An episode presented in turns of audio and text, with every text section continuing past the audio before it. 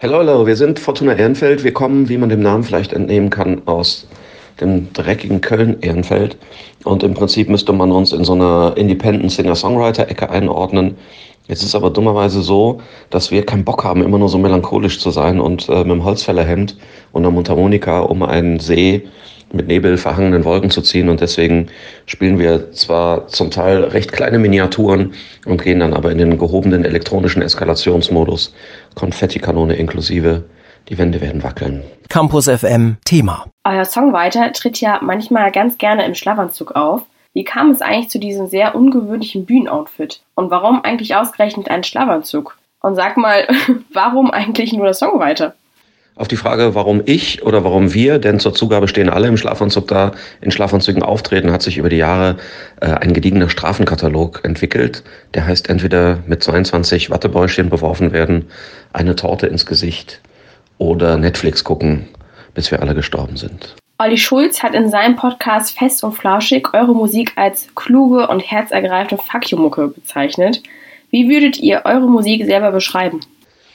Naja, wenn irgendjemand das als Fuck you-Mucke bezeichnet, dann finde ich das erstmal überhaupt nicht richtig, weil wir sind eigentlich nie gegen irgendwas. Wir sind aber für ganz viele Dinge, ähm, weil wir wollen gestalten und wir wollen nicht verwalten und schon gar nicht zerstören. Äh, wir haben eine Menge Sachen in unserem Umfeld und in diesem Kunstraum Fortuna Ehrenfeld, von denen wir glauben, dass sie anderen Menschen gut tun und versuchen uns ansonsten so zu verhalten, dass wir unserer Umwelt keinen Schaden zufügen.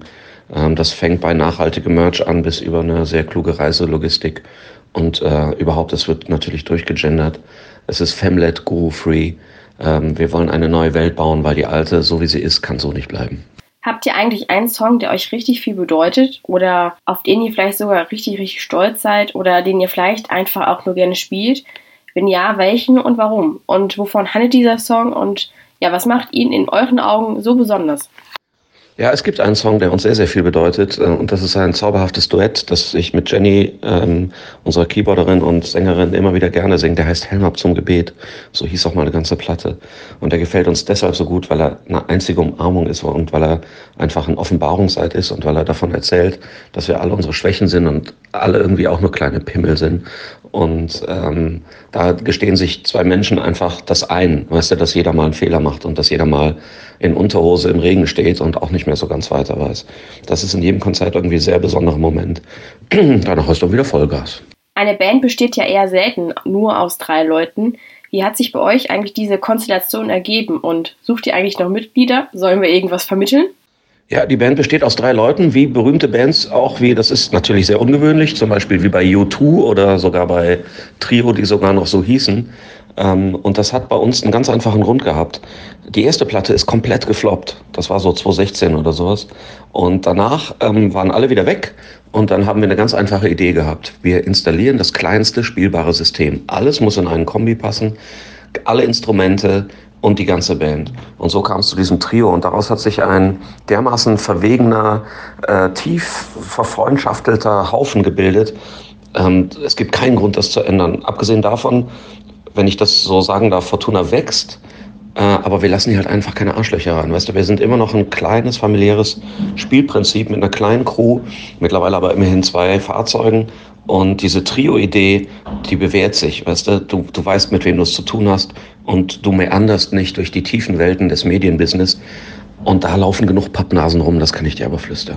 Anfang Oktober habt ihr ja euer erstes Live-Album herausgebracht. War Corona der ausschlaggebende Punkt? Und was bedeutet es für euch, live zu spielen? Gibt es No-Gos, was man als Zuschauer bei euch auf Konzerten auf jeden Fall nicht machen sollte? Anfang Oktober habt ihr ja euer erstes Live-Album herausgebracht. War Corona der ausschlaggebende Punkt? Und was bedeutet es für euch, live zu spielen? Gibt es No-Gos, was man als Zuschauer bei euch auf Konzerten auf jeden Fall nicht machen sollte? Ähm, ja, wir haben eine Live-Platte rausgemacht, die ist ziemlich gut. Live-Platten sind immer so ein bisschen problematisch. Ne? Viele sind äh, gemacht worden in der Musikhistorie, weil einfach Material da war und irgendjemand Geld verdienen wollte. Äh, bei uns hat das fast ein Jahr gedauert, bis die rauskamen, weil wir hatten lange überhaupt gar keine Zeit, uns das Material mal anzuhören. Und als wir es dann gemacht haben, sind wir fast vom Stuhl gefallen und wussten, bei einem bumsvollen Konzert in der Kölner Philharmonie, uns war auf einmal klar, dass wir ein verdammt gutes Konzert gespielt haben. Wir sind sehr stolz auf diese Platte. Die ist schon, das ist schon ziemlich geschmeidig, wie das daher gewabert kommt. Ähm, was es uns bedeutet, live zu spielen, alles. Ne, die Platten sind gerne mal ein bisschen nerdy und nach innen gekehrt. Und live spielen heißt dann einfach raus da und lasst uns aus dem Käfig. Und dann wackelt die Wand und alles ist Glitzerschweinchen rosa.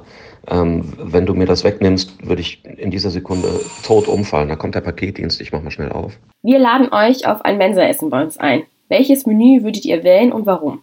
Zur Auswahl stehen Blumenkohl Curry Toff mit Kokosmilch, das ist übrigens auch vegan, Braten aus der Putenoberkeule, Rotkohl und Kartoffelgratin oder doch lieber Tortellini mit Käsefüllung und mediterraner Gemüsesoße. Ja, wir kommen gerne zu euch in die Kantine und nehmen natürlich ähm, das vegane Blumenkohl-Curry. Wir ernähren uns auf der Tour ausschließlich vegan. Die meisten in unserem Team sind Veganer ausschließlich. Ich bin so ein bisschen flexi, aber auf Tour ziehe ich das gerne mit durch. Es geht einfach verdammt nochmal, dass wir was zum Besseren wenden. Und das ist, wir haben an der Supermarktkasse eine enorme Macht in der Hand. Und ähm, es gibt zwei Sorten äh, von Menschen, die ich nicht mehr als Teil einer zivilen Sozialgemeinschaft sehe. Das eine sind die, die das nicht begreifen, welche Macht sie ausüben können an der Supermarktkasse oder besser an der Biomarktkasse. Und das andere sind die, die das zu verantworten haben, die Massentierhaltung. Ne? Es gibt dafür keine Entschuldigung mehr. Die Fakten liegen auf dem Tisch. Und diese Menschen mögen sich bitte unauffällig vom Gelände äh, entfernen. Wir können euch hier echt nicht mehr brauchen. Weißt du, die Technologie, sowohl im Ernährungswesen, vor allem aber auch in der Mobilität und auch im Internet, jetzt wohl die Blockchain endlich, wenn man denn will, bei Solana, bei dem Krypto, äh, auf fast 95 Prozent der Energie verzichten kann, was Bitcoin noch gefressen hat. Die Technologie ist da, viele Menschen, der Wille ist da und alle, die da jetzt nicht mit dran arbeiten, dass wir hier so ein bisschen Richtung Klimaschutz arbeiten und äh, dabei auch noch unsere Gesundheit und unsere Umwelt schützen, die haben hier nichts mehr verloren. Haut ab. Wir sehen uns auf dem Konzert. Wir freuen uns. Bis gleich, Fortuna Ehrenfeld. Campus FM klingt anders.